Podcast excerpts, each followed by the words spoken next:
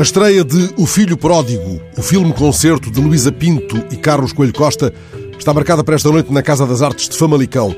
O filme mudo, legendado e tocado ao vivo, pede, entretanto, também que se rompam todos os silêncios no debate marcado para amanhã na Escola Superior Artística do Porto. Aí está mais um fruto do trabalho ímpar que a encenadora e realizadora Luísa Pinto tem vindo a realizar há mais de uma década com reclusos. Esse trabalho foi, aliás, decisivo na construção da sua tese de doutoramento, dedicada ao teatro como meio de reinserção social de reclusos.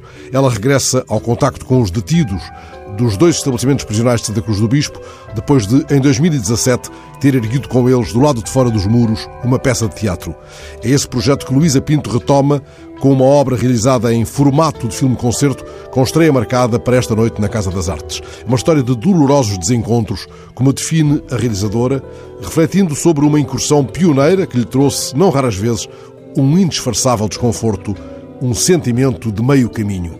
Ela nunca desistiu, contudo, aprofundando a eficácia de cada nova proposta de reencontro da população prisional com a sociedade.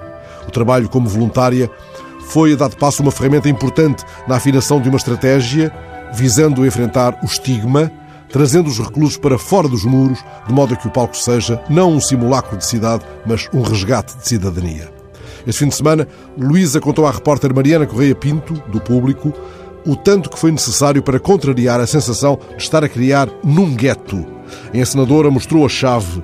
Ela não desistiria de misturar os reclusos com atores profissionais e de gravar fora da cadeia e mostrar o trabalho deles à sociedade, rompendo os muros da prisão. Esse trabalho é mostrado pela primeira vez logo à noite. Depois rompe as invisíveis grades e vai por outras salas, a festivais de cinema e a debates, um deles agendado já para novembro no Brasil. A coragem, a persistência e a qualidade do trabalho de Luísa Pinto não nos salvam, é certo, nem nos devolvem a inocência perdida, mas confrontam-nos com a nossa mais funda humanidade, com a nossa mais intransponível reclusão.